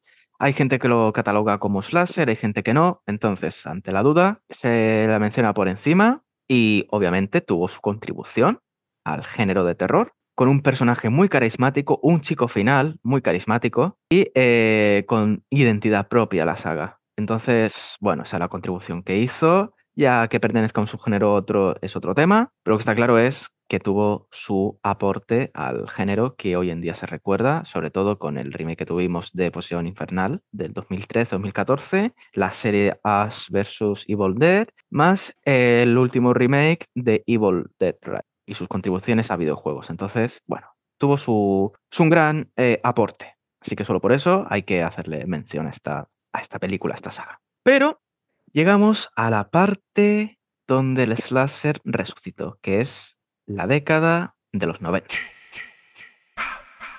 Bueno, de nuevo, el subgénero estaba muerto, estaba moribundo, hasta que eh, llegaron dos personas llamadas Kevin Williamson y Wes Craven, otra vez de la dirección, y nos entregó una película que en su origen estaba conocida como Scary Movie y llegó al resto del mundo como Scream. Así que bueno, chicos, voy a decir la premisa y ya os dejo a vosotros decir todo lo que queráis. Un asesino enmascarado que llama a sus víctimas por teléfono y empieza el baño de sangre. Muchas referencias, mucha parodia y muchos cuchillos. Así que vamos para allá. Bueno, eh, ya hablar de Scream, eh, bueno, es que necesitaría un capítulo exclusivo. Entonces, para, para concretar, eh, pues qué decir, que fue una, pues evidentemente que fue la película que resurgió el género slasher y estaba totalmente, que fue una fórmula quemadísima. Eh, los 90, por hacer así mención por encima, quizá la única que pueda ser destacable es Candyman, que luego tiene pues cierto, eh, sí que tiene un toque mucho más de terror psicológico, pero no es también un asesino, y, y es que llegó en el momento oportuno, evidentemente, y lo que la hizo diferente al resto es que por primera vez era una película que eh, era consciente de sí misma y, y que se desarrollaba en un universo en el que los personajes conocían las reglas del terror, conocían las sagas del terror y conocían el cine, el cine de terror, era algo ajeno a ellos. Entonces, eso es lo que le hizo especial porque evidentemente nos planteó lo que eran las reglas, que en cierto, en cierto modo éramos conocedores de ellas, pero no se nos había explicado de manera tan explícita. Es decir, vale, las reglas del género slasher, slasher son estas, si tú echas la vista atrás, podrás eh, ser consciente de, que evidentemente así fue como se plantearon y cómo se ejecutaron. Y pues eso, ser tan autoconsciente y tan meta con respecto al cine, yo creo que fue la que la hizo le hizo tan especial junto a, evidentemente, el guion, que es una maravilla. Sí, el guion propone cosas innovadoras y además la, la motivación, la inspiración de Kevin Williamson fue por, un, por una serie de asesinatos que dijo, vaya, ¿y si traslado esto a otro contexto? Y bueno, también decir que Kevin Williamson estaba recién salido de, de la escuela de, de guion, hizo, entregó un, un guion previamente, pero tampoco era experimentado, no tenía una gran trayectoria. Eh, y bueno, fue una gran apuesta tanto de, de, los Weinstein, que a pesar de todo nos dieron unas grandes películas. Cuando veías Dimension uh -huh. Films ya sabías lo que te ibas a encontrar. Y fue una gran apuesta por este escritor novato, por así decirlo, y un director que, digamos, está un poco más valor, eh, valorado, pero que tampoco pensaba meterse en una, en una, nueva película de terror. Quería hacer otras cosas. Entonces, eh, sin contar las reticencias que salvó la productora, que yo creo que Scream nació porque la productora se enfrentó a los Weinstein y básicamente les dijo que le dejaran hacer a Wes Craven que tenía trayectoria y que sabe lo que se hacía y que lo dejen en paz. Sin meternos en ese asunto, fue una colaboración muy interesante que se repitió y un tándem que ya, pues, digamos, son los resucitadores de, del subgénero. Entonces, bueno, eh, tenemos las reglas que, que, has comentado, Mike. Eh, los espectadores era más difícil atraerlos porque ya conocía todo, ya estaban venidos de, vuelta, no se iban a encontrar nada nuevo, entonces tenían que ir un poco más allá. Entonces, claro, ¿para eso cómo se hace? con los asesinos y con los protagonistas. Entonces, Paula, con respecto a estos dos temas, ¿qué crees que aportó de diferente al, al slasher y que consolidó a Scream como un símbolo del nuevo slasher, de la nueva generación? Yo creo que lo que más eh, diferenció de los demás eh, slasher es que podía ser cualquier persona eh, la que menos te esperase. Era incluso un personaje torpe, porque claro, era un ser humano, no, era, no tenía poderes sobrenaturales ni nada por el estilo. Entonces, era bastante divertido y original ver a lo mejor cómo se tropezaba o cómo a lo mejor le daban un empujón y se caía. O sea, era muy, mm, muy humano, por así decirlo. Mm. Bueno, es un humano, vaya.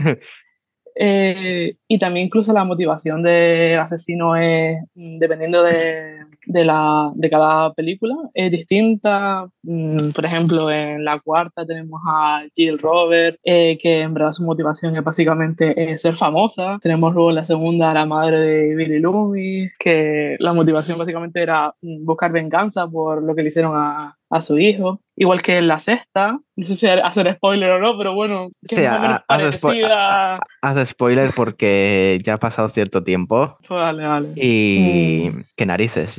Yo la he destripado en un en el podcast de cine desencadenada, así que ya, Vale. ya pasa tiempecito. Y en la, en la sexta también es mm, lo mismo que la segunda, que de hecho está la teoría esta de que la saga está haciendo ahora mismo espejo, es decir, la primera va con la quinta, la sexta con... O sea, perdón, la, Mm. do- la segunda con la Sí, sexta. sí, sí, sí, sí, sí. Así Cierto. que... Eso es bueno. así que da Y, y claro, los tenemos a los asesinos, pero los personajes eh, también son Mm. Diferentes, ¿no, Paula? Eh, hemos comentado, Sí. Mike y tú habéis comentado que se resumían, se reciclaban los estereotipos, no se salían de eso. O sea, tenemos a ABC, sabemos quién iba a sobrevivir.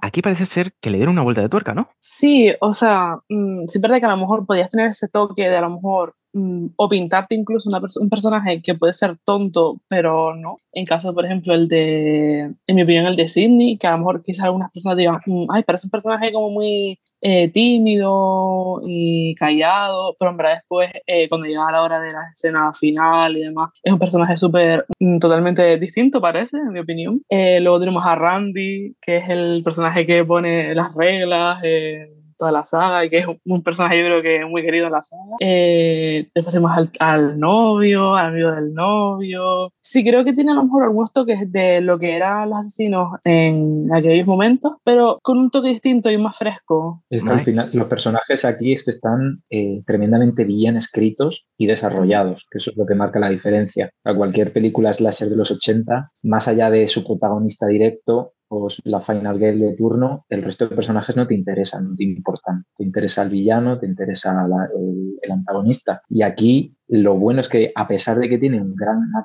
una gran cantidad de personajes, están tan bien escritos todos ellos, tienen, cada uno tiene su particularidad, su característica definitoria, que hacen que sean especiales. Entonces, eh, engrandece muchísimo la cinta, porque al final es, son muchos personajes, cada uno tiene su propio estilo, está desarrollado, empatizas con ellos, te interesan, te preocupan y te importan. Y la Final Girl aquí, pues, acaba siendo pues superior a cualquier otra que hayamos visto porque también tiene un trasfondo bien construido. Sí, es cierto. Incluso una evolución, incluso una evolución de verla, como comentaba, de verla a lo mejor un personaje súper tímido, callado, a poco a poco ser una, Mm. vamos, una maravilla. Sí, y a lo largo de la secuela, sobre todo. Sí, la- la bueno, ya Sí, porque al final eh, vemos que esta chica final, el eje central de todas las motivaciones. pase lo que pase, todo pasa por Vale. Sidney. Porque al final es como la- la- el eje central principal. Es O sea, por lo que empieza. Es por lo que todo empieza. En Viernes 13, pues bueno, al final es Jason le da igual. No simplemente nace- va a matar a quien está Exacto. por delante, al igual que Michael Myers. Pero aquí es como Ghostface se crea o Ghostface nace Mm. por un plan orquestado contra una persona en particular y luego todo gira en torno a esa persona. Por eso siempre se ha hablado mucho de, eh, a raíz de la película del año pasado, esa preocupación que había de decir, ¿cómo no va a ser Sidney la protagonista? O más aún en esta última, ¿cómo no va a salir Sidney? Si es que es el eje, o sea, es, la, es la- el eje vertebral de Scream. Mira, volviendo a subvertir las reglas. Sí. Entonces, eso sobre todo es la clave, subvertir las reglas y adaptarse al contexto social. Si no te adaptas Sí. ni cambias las reglas, vas a morir. Estoy convencido que, eh, vale, la noche, perdón, la saga Halloween sobrevivió sin, sin su chica final, pero tampoco tenía un gran impacto, tampoco hicieron por poner otras reglas. Es como se quedó en nada. Creo que lo que ocurre con Scream es que vas a recordar las entregas incluso aunque no salga Sidney, que es la Mm. chica final. Y eso lo hace muy bien. ¿Por qué? Porque te- lo que habéis comentado, te ponen unos personajes bien construidos. Esa es la clave. O sea, saben cómo seguir inventando sus propias reglas. Y es lo que avisaron.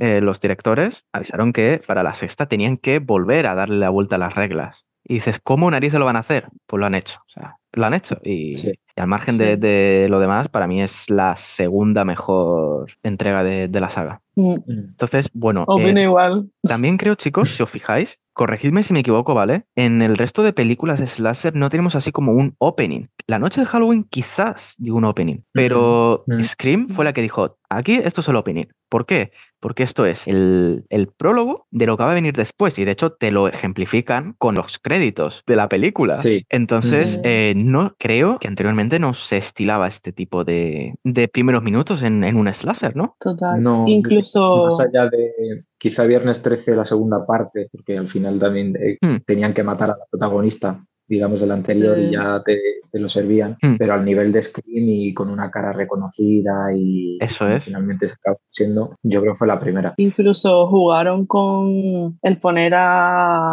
mi Madre, a Drew Barrymore, a Drew Barrymore Mm. eh, como uno de los personajes principales. O sea, te vendían la película como uno de los, principales, de los personajes principales y resultó que la matan en la escena final. Entonces, ese toque de, de decir, te estamos vendiendo esto, pero te vamos a sorprender. Sí, sí, Mm. sí, sí, es como vamos a poner nuestras primeras reglas y se acabó. Pero bueno, ojalá hablar, hablar más de Scream, pero habría que dedicarle un episodio, creo yo, a toda la saga.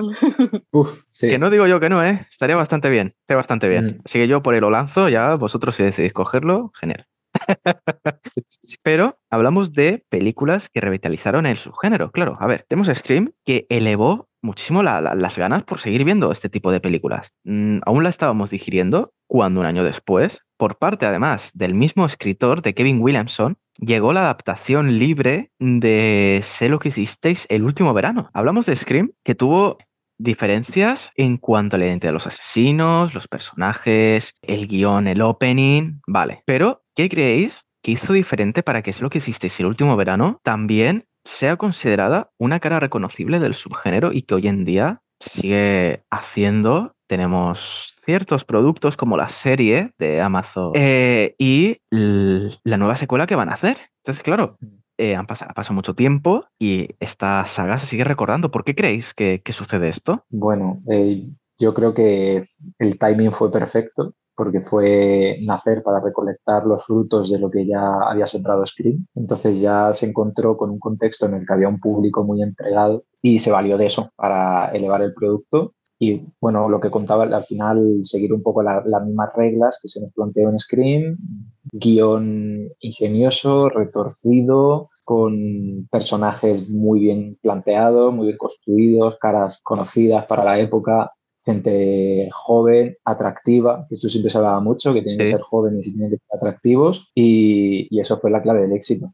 Esa época era lo que demandaba el público. Claro, porque también en cuanto a, a las reglas de esta película, nos introducen también unos cuantos giros. Eh, para empezar, la identidad del, del propio cadáver que encuentran en la, en la bahía, que piensan que es el del tipo que han atropellado y, en realidad no. Luego también la relación que tienen con el pasado uno de los protagonistas. Eh, también la relación directa que tenía el, el hombre del chubasquero con la, con la chica y con el que aparece en el acantilado en la primera escena. Tenemos varios giros que se desencadenan en, en el enfrentamiento final entre, el, entre Ben Willis y, y los, dos, los dos supervivientes. Entonces, y también, ojo, no se olvidan del componente moralizante que es afrontar las consecuencias de tus actos. Has Mm. atropellado a un inocente, prefieres salvarte el culo que en teoría hacer lo que se debería hacer. Ellos no Mm. piensan más allá, ellos solo piensan en sus carreras, en su futuro, porque están en pleno auge. Entonces, claro, no puedes pretender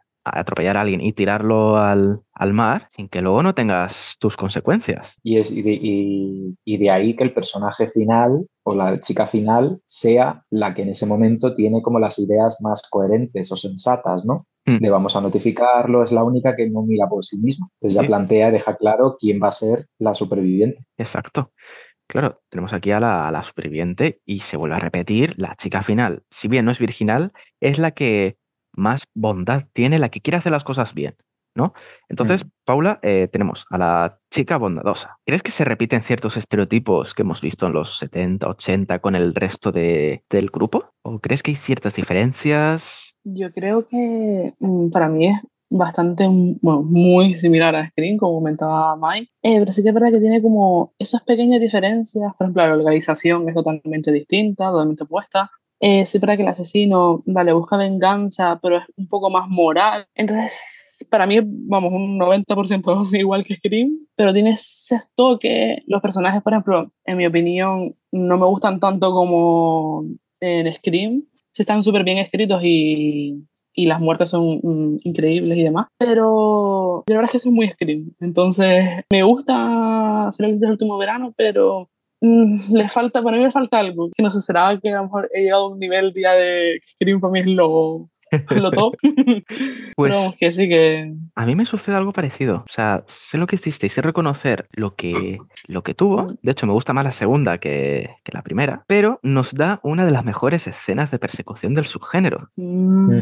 Y más frustrantes Sí. también. sí, Más bueno. frustrantes. Que es cuando. Helen escapa, bueno, está intentando Mm. escapar de, de Ben Willis. Que esto me, lo, me lo reflejó una amiga que dije, pero si no es tan larga, no es tan larga la escena. Claro, creo que son unos 10 minutos como mínimo de, de escena hasta llegar a su muerte. Yo dije, pero si es corta. Claro, corta se me hizo a mí, pero es bastante larga y creo que en ningún momento decae, ¿no, chicos? Creo que mantiene buen ritmo. Para mí es la mejor de la película, la verdad. Esa escena. Sí. Debéis recordar también el guiño que le hicieron en Scream 3 con el tema de los disfraces de Ghostface repetidos que Ghostface Ajá. esconde en- entre ellos y es cuando Sí. mata, mata a la, a la actriz. Mm. Sí. Y tenemos su, su igual en, en Se lo que hicisteis con el tema de la tienda de ropa, que de pronto Ben Willis aparece ahí. O sea, me parece Sí. bastante Y bien. aparte que está, está, muy, está muy bien empleado todo el entorno. O sea, todo el, por ejemplo, con la, la tienda da muchísimo juego y juega con todos los elementos que tienen. O sea, al final ella como corre, sube, sube como por un montacargas, Sí. luego salta por una ventana. O sea, una serie de elementos que al final, pues como bien dices, acaba sin- resultando frustrante porque es como ha luchado como, nu- como nadie, o sea, se las ha ingeniado para escapar, ya tiene ahí el final, ya está calle abierta, ahí está la banda, ahí está la gente, y por girarse en ese momento es lo que le cuesta la vida.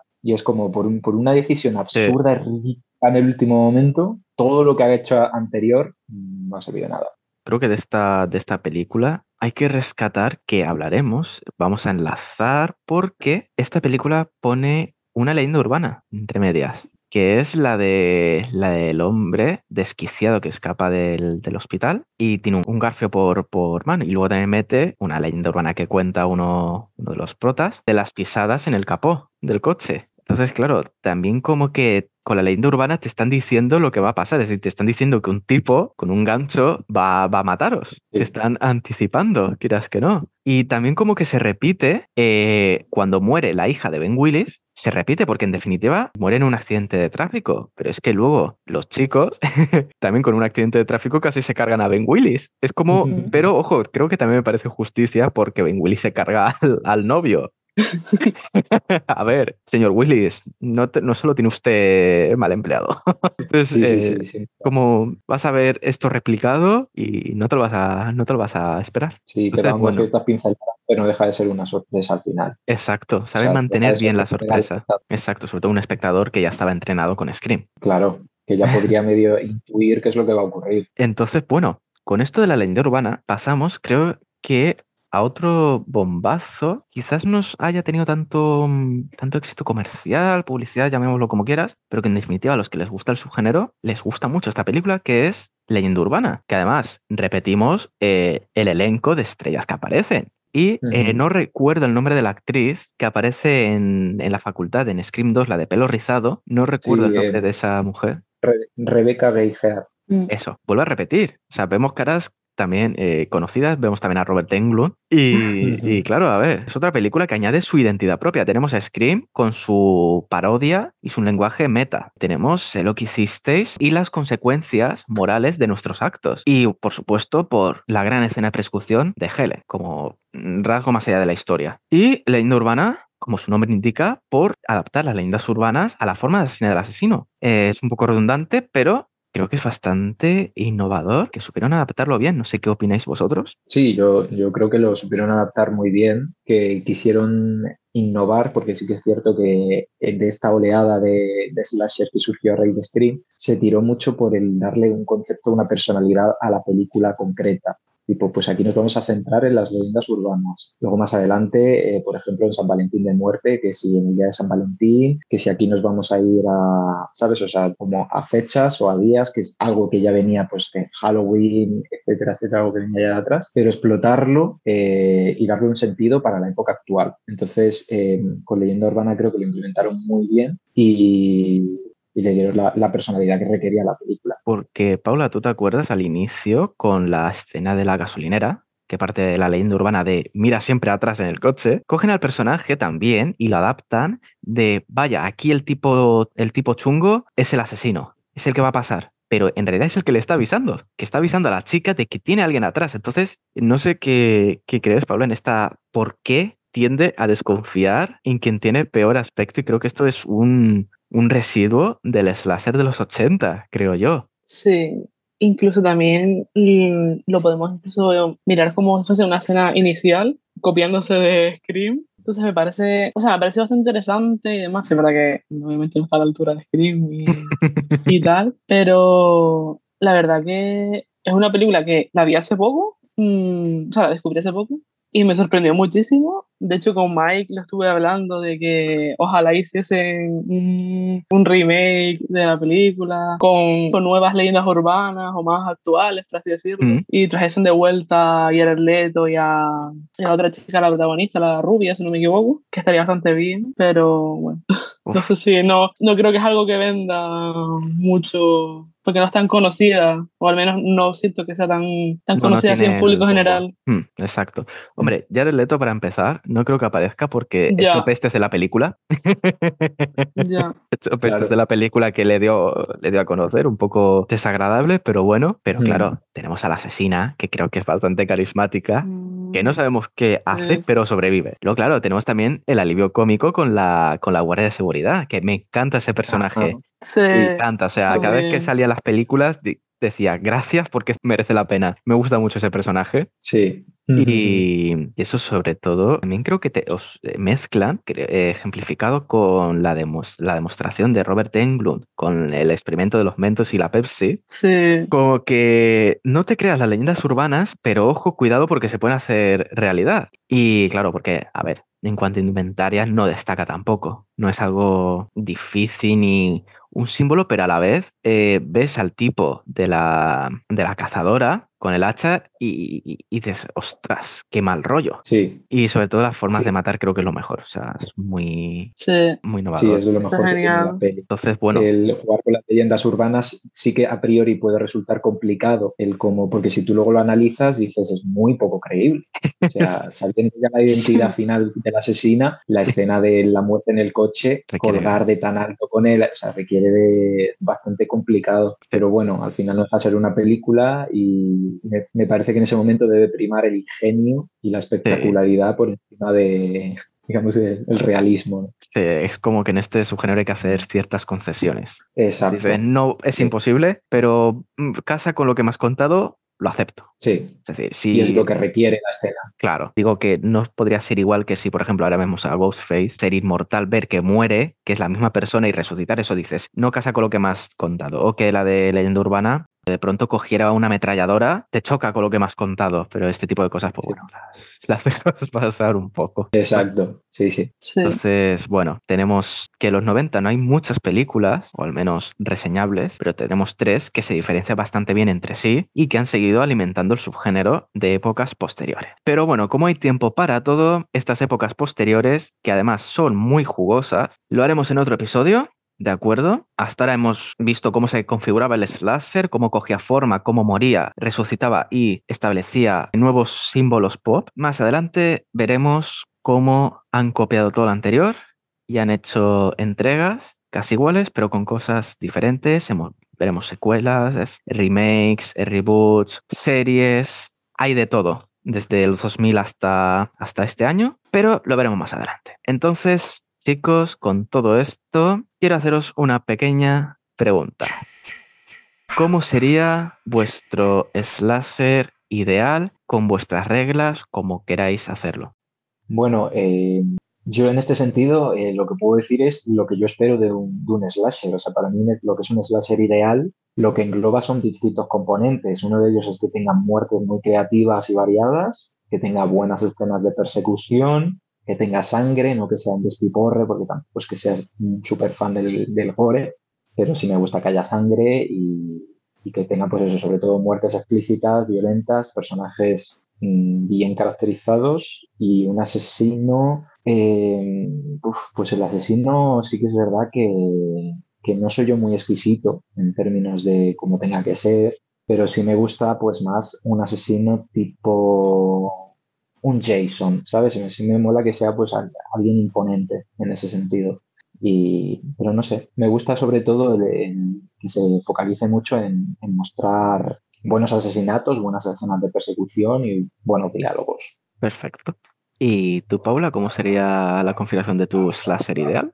Yo la verdad que tenía hasta casi todo en mente, que nunca cuidado, pues dale, dale, tú dale, O hombre. sea, no va a pasar nunca en la vida, ya os lo digo. No va a pasar. A mí me gustaría que existiese una película o que hiciesen una película eh, mezclando eh, puñalas para la espalda y Scream. Uh, ¿Para mí Ah. sería? O sea, un ostras. rollo así como detectivesco, pero es láser. Me gustaría muchísimo. Con, me gustaría de actores. mm, voy a poner 4 y 4, en plan, 4 masculinos y 4 femeninos. Que ya te digo yo, no va a suceder nunca. pero bueno, ¿Incluido el asesino o entre ellos está el asesino? no, entre ellos está el asesino. Ojo. O la asesina. Ah. Me gustaría, no sé, un, eh, un Christian Bale, un Bill Skarsgård, Uh. Keanu Reeves. Oh. Es que sería espectacular. O sea, y después femenino, sí, una, una Toni Collette, Uf. eh, wow, una yeah. Anya Taylor Joy, Mia Voz. O sea, no va a suceder nunca, ya os lo digo ya, pero, pero vamos, sería un sueño, la Ojo, verdad. ojo, cuidado el reparto, eh. Ojo, cuidado el reparto. Espérate, y el Vamos. director, ojo, porque estamos ya, ya que estamos con un- unos protagonistas eh, bastante suculentos, ¿quién lo dirigiría? Uf, pues no lo he pensado. No lo he pensado. Ahí me has pillado, la verdad. No sé. La verdad es diferente. Con tal de que salga bien y, y las muertes estén logradas y tenga sentido la trama y eso. Mm. Eh, Sería interesante, oye, esa visión. Pues yo pondría director de eso a Ari Aster. Oh, Imagínate. guau, qué locura. Uh, qué locura, sí, mucho. Yo pondría para eso. Interesante. Ostras, ¿yo quién pondría? Yo pondría a los de Scream y Noche de Bodas, la verdad. Matt Bettinelli Olpin. Ah, Y a. ¿Cómo se llama el otro? Tyler, Tyler Gillett. Gillett. Sí. Yo los pondría, yo es que me encantan. Me encantan. Ari Aster. Sí. Para, y ojo, como escritor, a Ari Aster. ¿Qué puede salir de Sería ahí? muy interesante, muy interesante. Uf, ostras, ahí son, ahí son millones, ¿eh? Ahí son muy millones. Sí. Mucho, yo creo que es mucho presupuesto esa película para contratar a esos actores porque Exacto, solo, solo para actores y director y Literal. guionista. O sea, eh, Disney, haz lo posible. Disney, si estás escuchando esto, ya sabes. ponlo, ponlo para Stars. magnífico, magnífico. Ostras, pues, Slasher, fíjate, sin contar los que yo escribo, porque sí. Me gustaría que tuviera humor, ¿vale? Cierto humor negro, no pesado, de acuerdo, no fuera todo el rato bombardeo, porque eso le quita la Mm, gracia. Pero toquecitos a lo, a los Scream o chicas trágicas, sería así. Tuviera también cierto lenguaje metal o eh, Leslie Vernon y Ujú. Scream. Más, más Leslie, me tiro más por Leslie, fíjate. Eh, y un protagonista humano, eh, incluso dos protagonistas, fíjate, que de hecho que fuera chico eh, asesino y chica final, pero tuviera un giro de guion, que al final también fuera asesina y se juntaron los dos. Y obviamente mucho ritmo, mucho ritmo. Eh, sin componentes psicológicos ni, ni nada, a saco, o sea, directo, Directo. sin, sin más. Sí. Mola. Y con el trasfondo de las redes sociales, fíjate, el, el excesivo uso a- al extremo de las redes sociales, creo como trasfondo final del grupo de, de protagonistas. Y de actriz, eso sí, eh, me quedaría con Sadie Sink. Ah, Porque está Ah, en, la, en, la, en la edad, tanto para ser la asesina como para Mm. la para prota. Sí. Y me quedaría también Sí, con sí. Jack Champion. Me gustó mucho ese, ese chico. me gustó Hombre, yo mucho creo como... que, que, que, que en, que en Screen 6 no se le, no se le, o sea, no, no se demostró tanto como lo que realmente ese chico puede dar. Claro, es que me lo imagino Sí, más claro. explotado su, su vena de, de tarado. Sí, Sí, sí, sí, sí. Entonces eso, no sé, me lo imaginaba ellos dos y los demás, pues, pues esa es mi Bueno, y flipada. por supuesto, otra que sería ideal es una que reuniera a todas las supervivientes, a todas las Final Girl supervivientes de todas las sagas, y que fuera como una especie Dios. de reto con todas Dios. ellas. o sea, eso sería, es que imagínate una película que estuvieran eh, Ned Campbell y Jennifer Love Hewitt juntas. Buah, Oh, qué fuerte. Buah, y luego juntamos a, a la de Eres el siguiente, a Arin, a Erin, perdón, Escucha. también. tremendo. Muchos millones, sí, pero sí. menos, menos que juntar a Keanu Reeves. Sí, sí, sí, sí. Con Christian Bale, con. Ay, venga, vamos, venga, va. Ya está, si es que incluso los jóvenes tienen caché. Es que- Claro. Total. Así que bueno, oye, buenas, buenas flipadas, sí. Mm, Tú, por cierto, Mike, hablando de actores, ¿quién pondrías como asesino imponente? Mm, uf, pues no sé, a ver, así de actores, pues, pues, buah, es que asesino imponente, como no te pongas a este que está ahora de, de que hace un montón de cosas ahora, ¿cómo se llama? Por ese me ha ido el nombre. ¿De dónde ha salido? Bueno, mira, a un, a, a un The Rock, ¿sabes? Hostia, hostias, Yo. Imagínate, hostias, un, Mom- un Momoa. un Momoa también, Yo. Pero ¿Sabéis a, quién, a por quién iría? A por Kane Hodder. Bueno, claro, mítico. En fin, una vez nos hemos flipado con nuestras películas imposibles, pero ya a lo mejor un día vemos a Keanu Reeves con Anya Taylor, eh, Tony. Collette. Un sueño. Un asesino enmascarado. Cuando Sí, pase me avisan. Keanu Reeves como asesino más caro, que el pobrecillo muy bueno no es. O sea, tiene muy buenos gestos, pero no es Ah, pues para, mira, para estar funcionaría, visible. funcionaría como. Y para que haga las escenas de acción también es muy bueno lo suyo. O sea, O sea, hay que, hay que darle con sus puntos fuertes. Entonces, nada, chicos, eh, hora de despedir esta primera parte del podcast. Ya tendremos material para seguir destripando y ver cómo si- sigue evolucionando este, gen- este subgénero, porque en definitiva tiene que evolucionar, si no mueres. Y Seguimos con esa evolución. Así que, bueno, agradeceros nuevamente que me habéis acompañado y siempre que queráis participar, pues ya sabéis, sois, sois bienvenidos y encantado estaré de, de contar con vuestros conocimientos. Así que un placer, chicos. Y antes de nada, vamos a hacer una ronda de recomendaciones rápidas, tanto de slasher como del terror en general, como preferáis. Así que todo vuestro. Pues, a ver, yo, yo de Slasher recomendaría, aparte de todas las de Scream, absolutamente todas, porque todas son buenas. Em, recomendaría, pues que podría recomendar un montón de las que vamos a hablar en la, en la- en la próxima Pues sesión. mira, así ya, ya se va poniendo un poco recomendaría el remake de, de Black Christmas, que yo soy como un férreo defensor, aunque la gente lo, lo, lo dinamitó en su día. Pero ojo, ¿cuál? ¿Cuál de todos? ¿El más reciente o el No, de los? El bueno, el bueno, el del Ah, 2006. ah, vale, vale, vale, vale, vale, vale, no, bien. no. Vamos bien, vamos bien. Pero no lo considero ni, ni remake ni nada.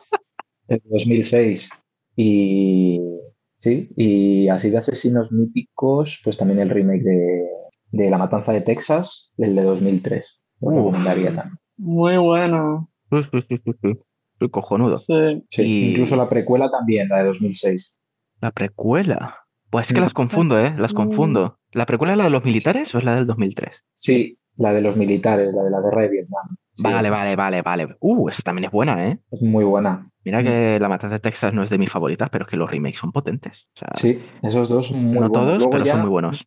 Y, ¿y tú, Paula? ¿Qué recomendarías? Sé que tú te ves sobre todo muchos cortos, ¿vale? Si quieres recomendar incluso algún corto, vale. Eh, pensé en dos películas, una es láser y la otra no. ¿Mm?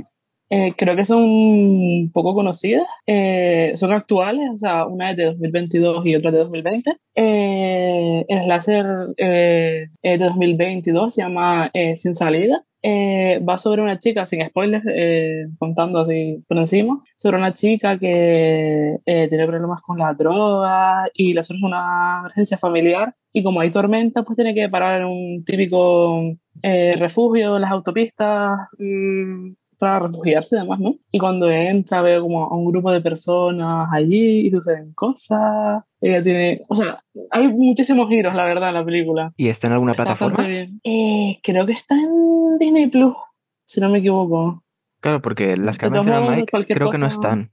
Creo que no están en ninguna plataforma, las de la matanza de Texas. Tomo, Creo. mm, Bueno, mientras, mientras hablo de la otra, lo busco y te lo confirmo. Eh, y la otra es mm, The Boy Behind the Door de 2020. Es Mm. sobre dos niños que son secuestrados eh, al finalizar la escuela y bueno, tienen que escapar de ahí y demás. Y me gustó bastante, la verdad. Pensé que iba a ser un poquito película de Antena 3, pero está bastante interesante, la verdad. Muy bien. ¿Y algún corto que te haya hecho especial? eh, ¿Algún corto que te haya gustado en exceso? Que tengamos que ver Eh, porque sí. O sea, ahora mismo no, me- no recuerdo, pero yo la verdad que mm, todos los cortos que veo eh, es en el canal de Alter, en YouTube. Eh, no me acuerdo el título, pero había uno que era literalmente una mezcla entre Posición Infernal y El Exorcista, pero literal. Eh, era, japon- era japonesa, eh, es una pasada. Uf. Está chulísima, la verdad. Qué mal Si rollo. Si la encuentro, si quieren, os la paso por privado. Sí, sí, sí, sí, Sí. Qué guay, Está la genial, la mezcla. verdad. Pues yo es que me canso mucho de repetir lo mismo, pero tenéis que ver Trick or Treat, eh, Truco o Trato, que ojo, hay otra que es, la subtitularon un poco mal, que es un slasher que se llama Trick, y aquí lo pusieron como Truco o Trato. No, no, no. Esa aunque es buena, no. Edita por la de Mike Doherty del 2006-2007, una antología Sí. de Halloween con muy buenas referencias a la festividad, su origen, cómo ha ido transformándose. Esa siempre la voy a recomendar, nunca me cansaré de hacerlo. y en cuanto a Slasher, eh, pues fíjate, Behind the Mask, The Rise of eh, Leslie Vernon, es Ujú. mezcla metraje encontrado con slasher y además le une un metalenguaje más profundizado que Scream sobre cómo se origina un asesino del propio slasher. ¿Qué debe hacer? ¿Cómo debe comportarse? ¿Cómo debe actuar? ¿A quién debe escoger? ¿En qué se basa para escoger a sus víctimas? Y eh, si no me equivoco está en Prime Video, así que, eh, que por cierto hablaremos de esta película y de otras más eh, en el siguiente episodio, entrados en los 2000. Así que, bueno, esas son nuestras recomendaciones. Y toca despedir, toca volver a cerrar el saco, pero no por mucho tiempo. Así que, bueno, estoy con Mike y con Paula. Mike El Myers y Paula Loves Horror.